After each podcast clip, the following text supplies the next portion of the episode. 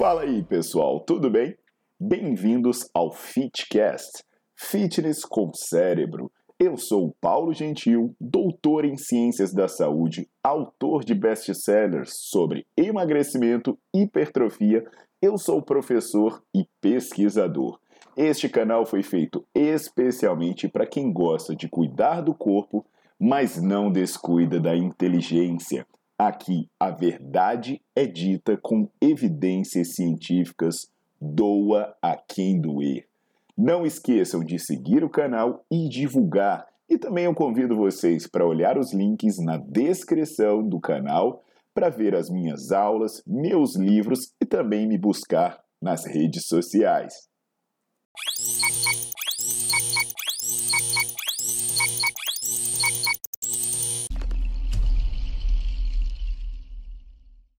Fala pessoal, tudo jóia? Olha só que legal, ó. Obrigado por vocês serem membros. Eu, deu para investir num microfonezinho bacana aqui sem fio. É bom que vocês já me falam se o áudio melhorou alguma coisa. Antes eu tinha o microfone e agora que vocês são membros, têm assinantes no meu canal, a galera paga a partir de R$ 4,99 e apoia o meu trabalho. Dá para investir um pouquinho mais, fazer umas coisas mais bacanas. Então, vamos ver se vale a pena. Se não, posso voltar para o meu microfone antigo também, né? Que é esse daqui, ó ele é legal pra caramba também, só que é grandão, né? então vamos nessa, pessoal. Olha só, é, teve um vídeo anterior, né, em que eu acabei falando sobre a história de um médico que deu esteroide anabolizante para essa mulher idosa. É, para a mãe dele idosa, sem ela saber, é, levantei algumas questões técnicas, mostrei alguns artigos e acabou que teve uma defesa né, dele, mas uma defesa que eu achei meio estranha. Uma coisa seria dizer assim, ah, mas isso é uma opção clínica viável, tal alguma coisa nesse sentido, mas a galera ficou assim: ah, o Paulo disse que DECA e testosterona é a mesma coisa. Então, hoje eu vou dar uma aulinha sobre DECA, né? Vou explicar sobre testosterona. É um tema que eu tenho aulas no Nerdflix sobre isso. Quem quiser conhecer o Nerdflix, ó, é só você ir no. É só você ir aqui na descrição do vídeo. Também fica aparecendo um QR Code aqui embaixo. Aí são R$ 24,90 por mês, você tem mais de 200 aulas. Eu tenho várias aulas sobre hormônios, em que eu explico a história, os diferentes tipos, suas ações, os efeitos positivos, os efeitos negativos e por aí vai. Hoje eu vou fazer uma breve apresentação né, da Deca Durabolin, falar também sobre testosterona e as implicações que isso pode ter na relação custo-benefício da sua utilização, tá bom? É, antes de prosseguir, eu sempre peço para vocês deixarem um like no vídeo, né? Porque às vezes você vai assistindo, termina o vídeo e você esquece. Então eu peço para você deixar logo o like no vídeo. E também você se certificar que está seguindo o canal. Porque quando a gente olha no relatório do YouTube, é muita gente que assiste e ainda não segue o canal. Então, seguir o canal é uma forma de apoiar. E aí, quando você ativa as notificações, você se mantém atualizado de tudo que eu posto por aqui. Então vamos nessa, vamos entender um pouquinho mais sobre testosterona e sobre decadurabolin, ou nossa famosa um decanato de nandrolona. Vamos lá!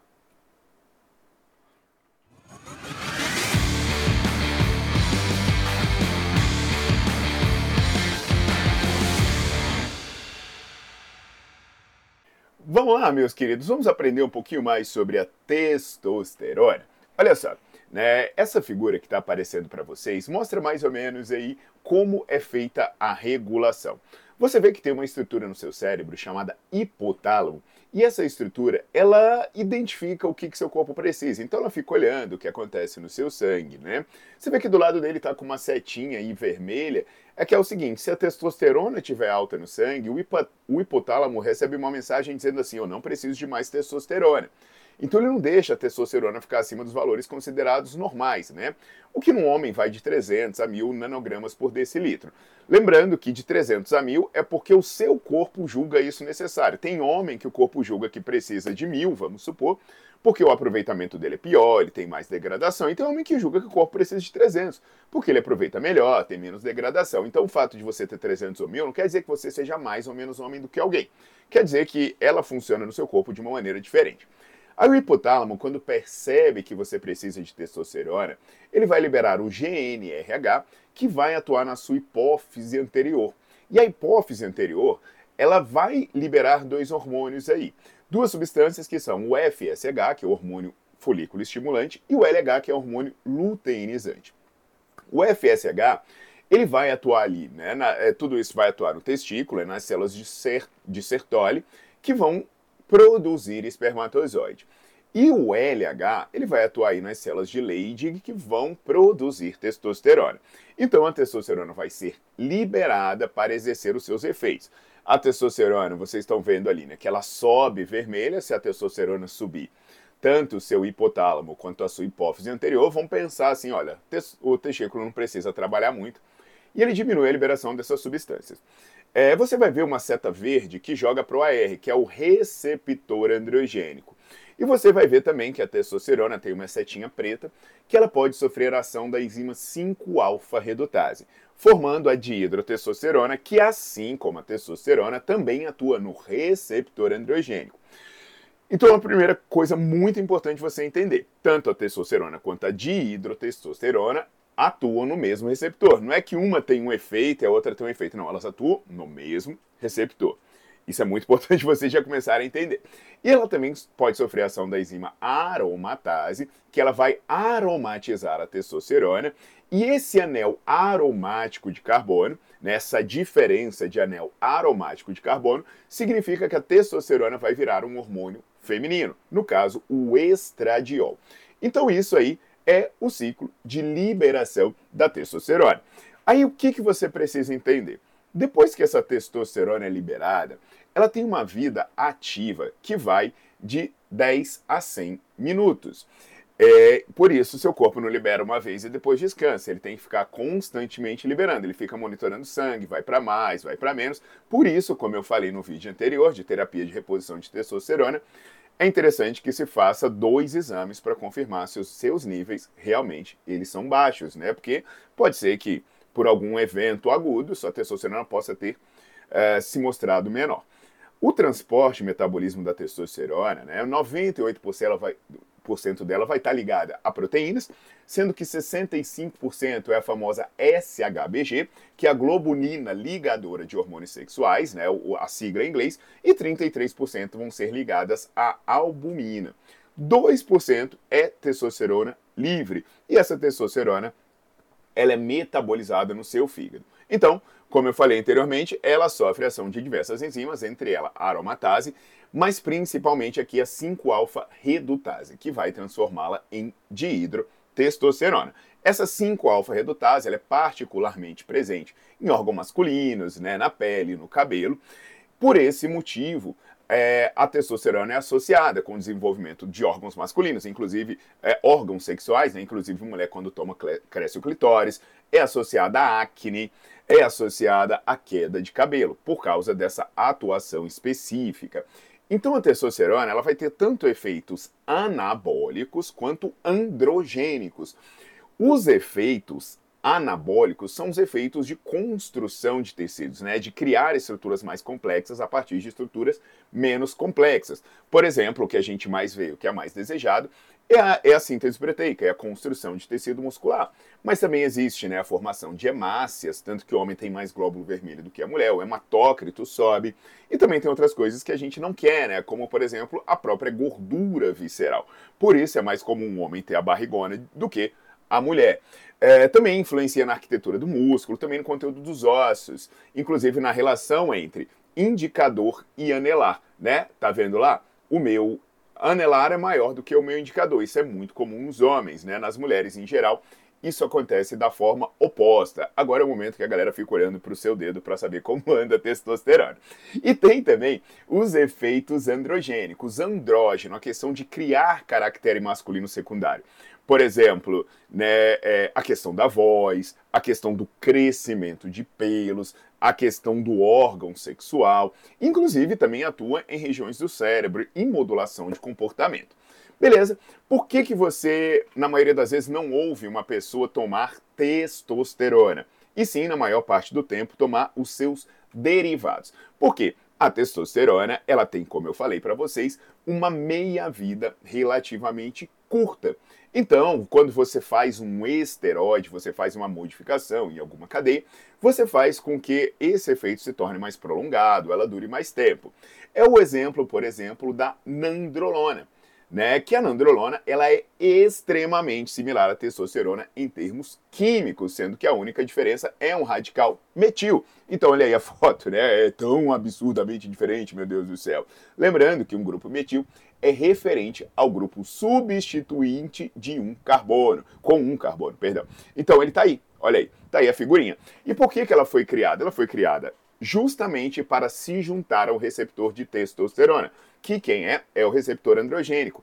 E ela foi criada justamente para produzir os mesmos efeitos da testosterona, porque se você se une a um receptor, você produz o efeito daquele hormônio. Então ela foi criada para mimetizar a testosterona. Então ela foi criada para agir como a testosterona. Para quem quiser saber, pode ver esse artigo aqui de 1954 que conta a historinha, né? Eu sei que a galera que aparece para pagar de sabichão de esteroide não sabe nada disso e nunca deve ter tido contato com esse tipo de estudo. Mas quem estuda, né, ao invés de ficar esbravejando no YouTube, pode ter acesso a esse tipo de literatura. Ou seja, a DECA foi criada para funcionar de maneira similar à testosterona. Entendido isso? A DECA foi criada para funcionar de maneira similar à testosterona. Os efeitos androgênicos da nandrolona também existem. Né? Ela também promove os efeitos androgênicos. No entanto, os efeitos androgênicos aparentam ser menores.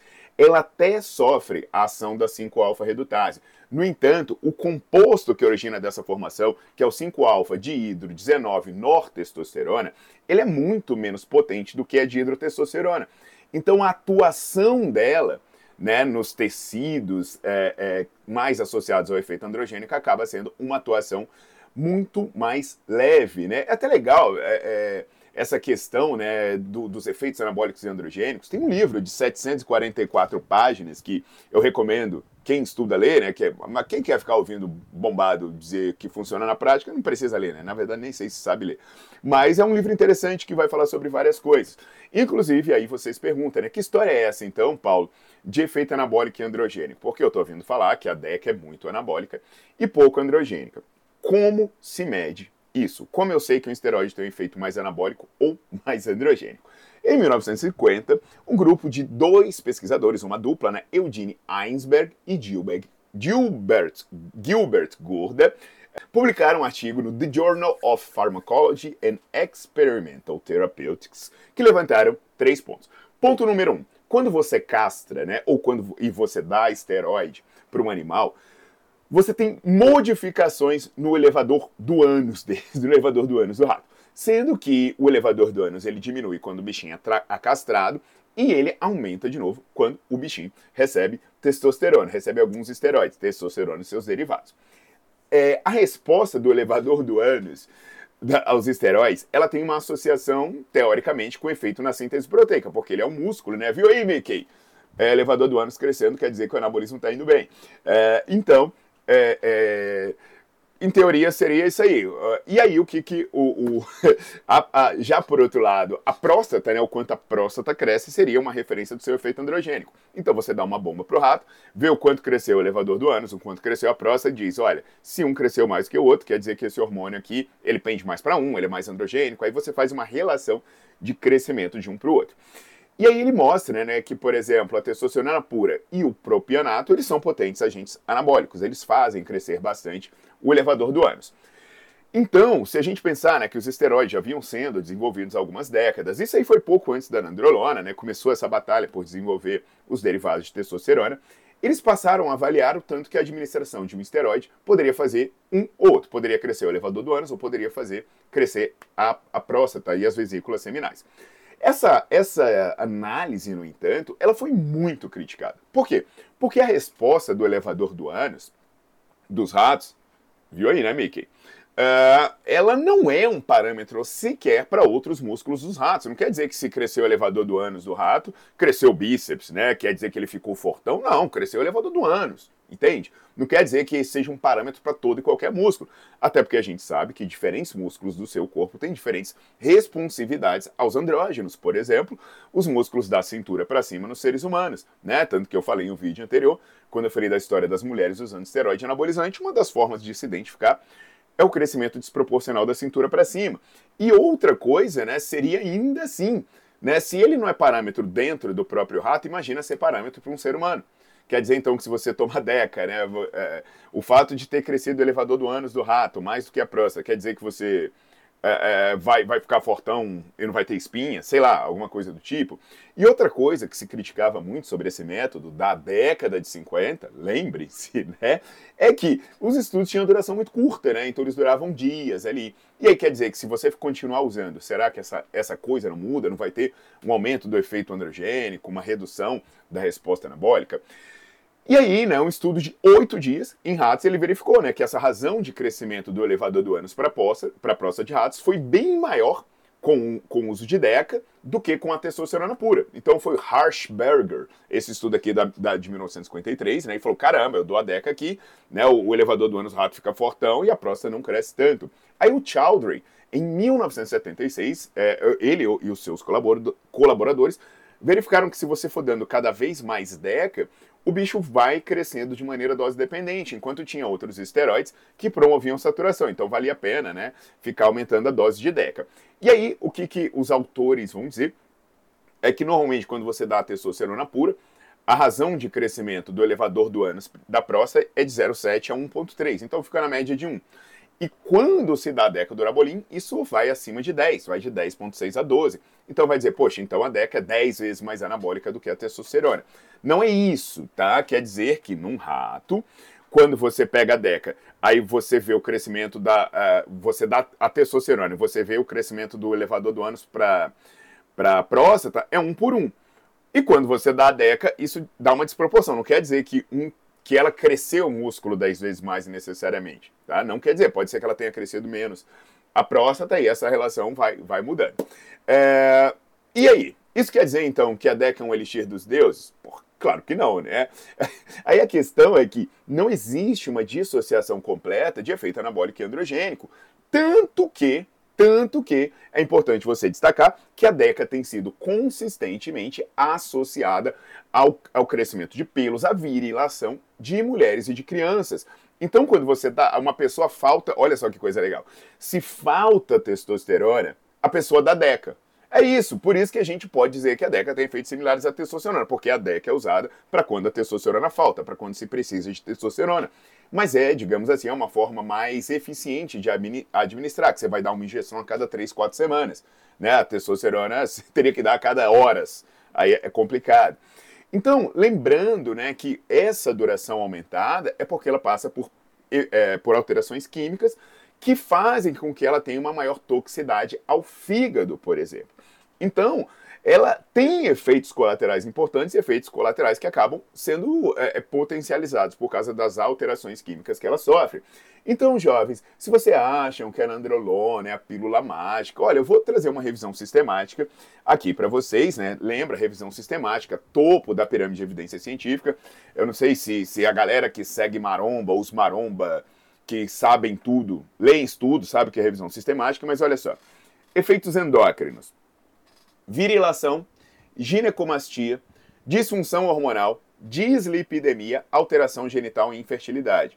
Ó, oh, então perceba, pessoal, ginecomastia é, lembra que a testosterona ela, ela se transforma em hormônio feminino? Pois é, a DECA também. E aí o peitinho cresce.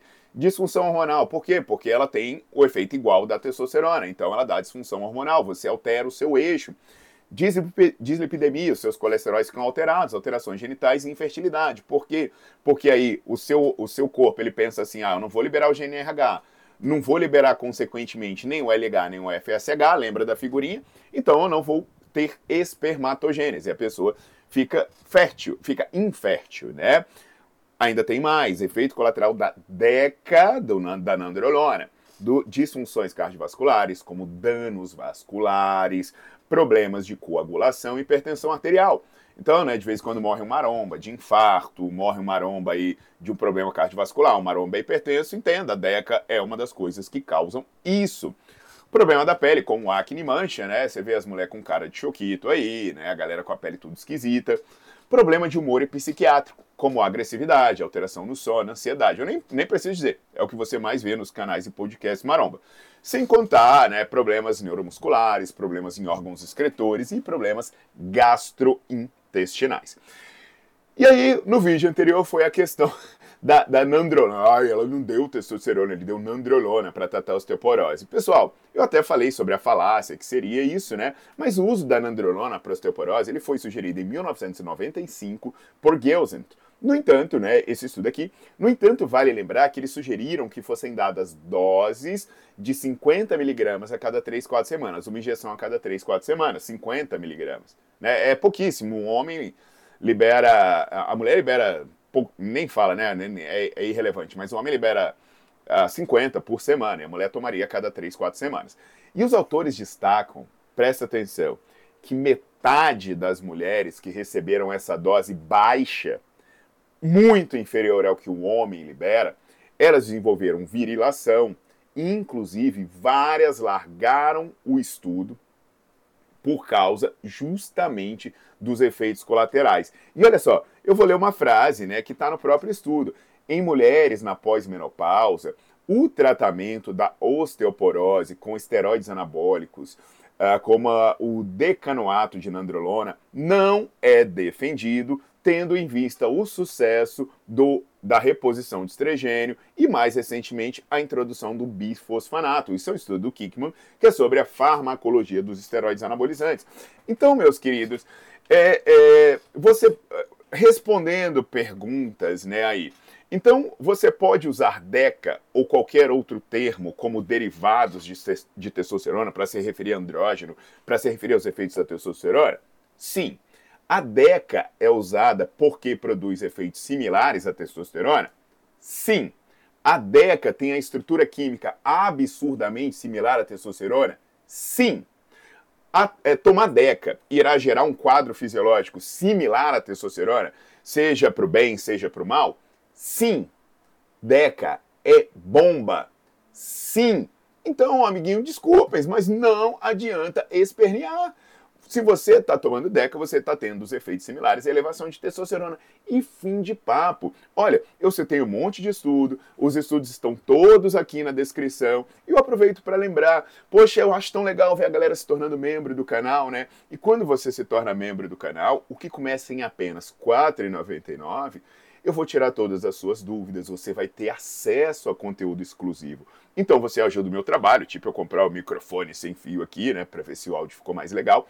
E também é, é, eu tento retribuir de alguma forma. E se isso não fizer falta para você, eu agradeço demais se você pudesse tornar membro e apoiar o meu trabalho. A outra forma que eu tenho né, de contribuir com a sua formação é o Nerdflix. Existem mais de 200 aulas, tem aula nova toda semana, você pode emitir certificado para usar como hora complementar na faculdade, por aí vai. E o Nerdflix custa apenas R$ 24,90 por mês.